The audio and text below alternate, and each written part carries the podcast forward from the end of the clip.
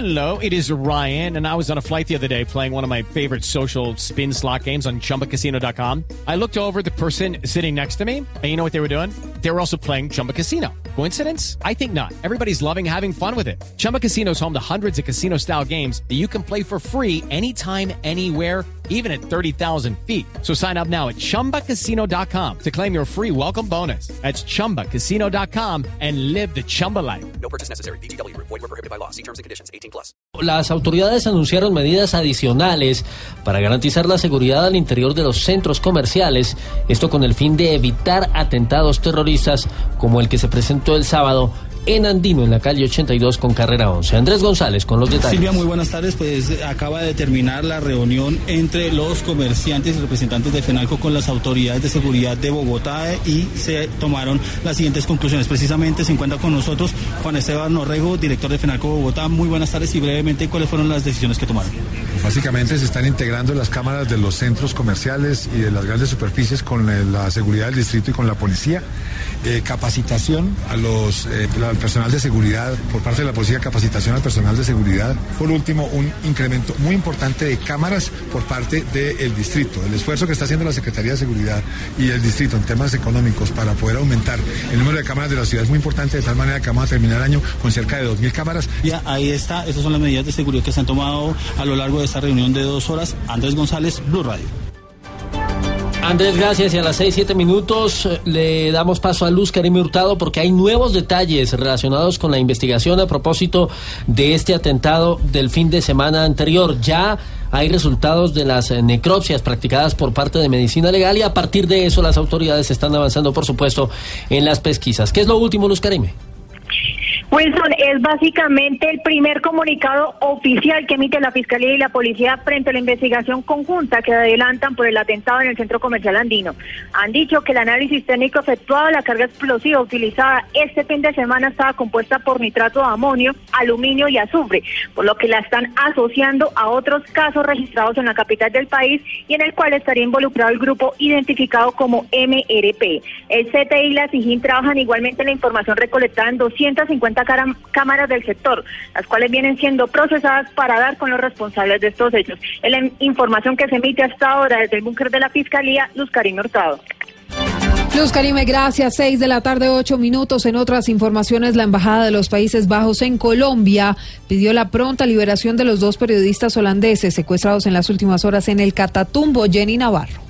La Embajada del Reino de los Países Bajos en Colombia informa que los periodistas holandeses Dirk Bolt y Eugenio Follender están siendo retenidos involuntariamente en el departamento de Norte de Santander. Esta situación tiene la plena atención del gobierno de los Países Bajos. Abro comillas, estamos trabajando en estrecha colaboración con las autoridades colombianas para lograr su libertad. En el interés de nuestros esfuerzos, no podemos brindarles mayor información en este momento, cierro comillas. Agrega el comunicado de la Embajada de los Países Bajos, esperamos que esta situación se resuelva pronto y que llegue a un buen en fin. Jenny Navarro, Blue Radio. Jenny, gracias. La ONU reconoció que una vez termine el proceso de dejación en las zonas veredales, habrá las armas necesarias para garantizar la seguridad de las FARC. Jorge Herrera.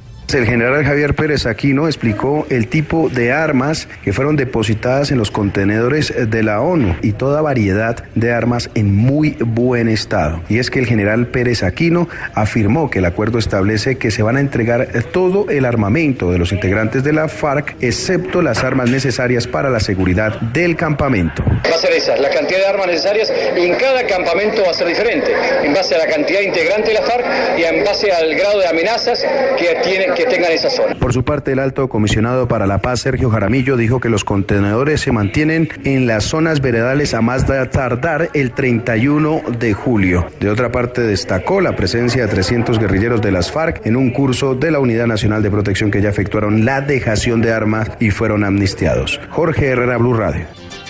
Gracias, Jorge. La Policía Antinarcóticos implementará tecnología de punta en aviones que permitan identificar en puntos de difícil acceso el número exacto de cultivos de coca o bien a erradicar o a sustituir. Esto es información exclusiva de Blue Radio. Daniela Morales. El coronel Alexander Lozano del Sistema de Identificación de Cultivos Ilícitos de la Policía Antinarcóticos explicó que las avionetas que antes eran utilizadas para la aspersión ahora serán acondicionadas con cámaras y satélites especiales para la identificación exacta del número de hectáreas de cultivos ilícitos en zonas difíciles de acceso. Para generar también ciertas cifras a nivel de deforestación y de minería criminal. En muy alta resolución, tanto espectral, temporal y visual, eh, y llegamos hasta drones explicó que donde no puedan ingresar las avionetas entrarán drones de última tecnología para apoyar actividades de erradicación y sustitución. Daniela Morales, Blue Radio. Atención, acaba de ser aprobada la conciliación del proyecto que reduce los aportes de salud a los pensionados pasando del 12 al 4%. Los detalles en el Congreso de la República. Marcela Puentes, buenas tardes. Wilson, buenas tardes. Así es, hace pocos minutos la plenaria del Senado de la República aprobó este informe de conciliación con el cual todos los pensionados del país recibirán el beneficio de reducción de los aportes de salud del 12 al 4%. Fueron largas horas de discusión, se presentaron más de 30 impedimentos por parte de los senadores. Sin embargo, contó con 58 votos. Y ahora falta que el presidente de la República sancione esta ley, pero recordemos que el ministro de Hacienda ha manifestado que la objetará teniendo en cuenta el déficit fiscal en que atraviesa el país en este momento. Marcela Puente, Plural. Marcela, gracias. La Superintendencia de Industria y Comercio abrió una investigación formal en contra de las constructoras Pedro Gómez y Profesionales y Servicios. Todo esto por publicidad engañosa en el proyecto inmobiliario Camino de Arrayanes, ubicado en Bogotá. Ana Karina, buenas tardes. Buenas tardes, Silvia. Y es que el reconocido empresario Pedro Gómez, a través de su constructora, anunciaba que el proyecto inmobiliario Camino de Arrayanes, ubicado en la calle 100, 213 con 114 en Bogotá, contaba con un ambiente rico en naturaleza, con más de 70 mil metros cuadrados en zonas verdes cuando en realidad esa dimensión corresponde a zonas públicas del distrito capital al que puede acceder cualquier persona. Así lo explicó María José Lamus, directora de investigaciones de protección al consumidor. En el proyecto eh, inmobiliario se ofrecía que el proyecto contenía lagos artificiales, unos senderos peatonales para caminar y trotar, canchas de tenis y eh, realmente estas zonas tampoco hacían parte del conjunto cerrado, sino que hacen parte de eh, las zonas eh, públicas de uso público del distrito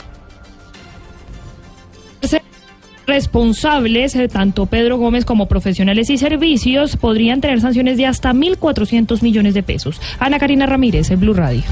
Ana, gracias. El IDEAM confirmó que ya no existe la tormenta tropical Brett en el Mar Caribe. Sin embargo, los fuertes vientos y lluvias podrían afectar la costa norte colombiana. Sebastián Vargas. A pesar de que Brett ya no es una tormenta, sino una onda tropical, las secuelas de este fenómeno natural podrían sacudir con fuertes lluvias el norte de la región caribe colombiana. El director de pronósticos y alertas del IDEAM Cristiano Euskadi. No está en la tormenta Brett como tal, pero hay algunas características como vientos y presión que da lugar a que se mantenga una, un monitoreo y vigilancia sobre la zona de la costa pues es importante mencionar que esa baja presión y esos vientos están generando ya algunas precipitaciones y que podrían mantenerse durante las próximas 12 horas.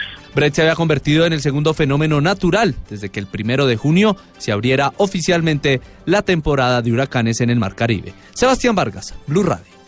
Se agudiza la crisis sociopolítica en Venezuela. Blue Radio informa. La fiscal Luisa Ortega rechazó la decisión del Tribunal Supremo de Justicia de Venezuela que reencontró méritos para iniciar una investigación en su contra. Santiago Martínez en Caracas.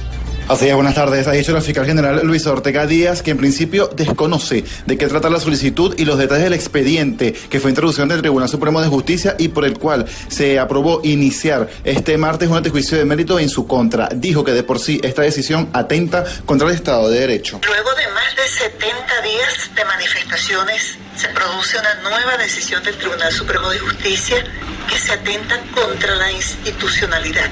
Es contraria al orden constitucional, al Estado de Derecho y al propio Estado. La fiscal general además se refirió al caso del joven asesinado este lunes acá en Caracas. Dijo que se trató de un homicidio y no de un uso excesivo de la fuerza, tal y como lo dijo el ministro Néstor Reverol. Desde Caracas, Santiago Martínez, Blue Santiago, gracias. Y en deportes a las 6:15 hablamos de Boca Juniors. Se consagró campeón del fútbol argentino. Esto luego de la derrota de Banfield con San Lorenzo. Jonathan Sachin, buenas tardes.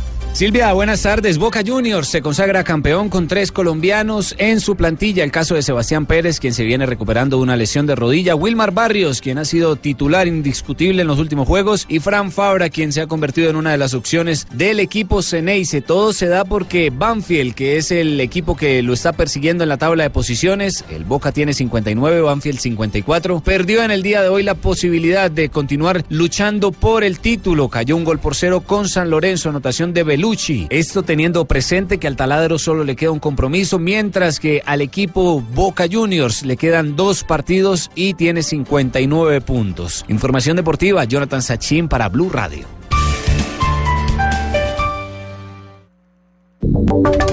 Y ahora en Blue Radio, la información de Bogotá y la región.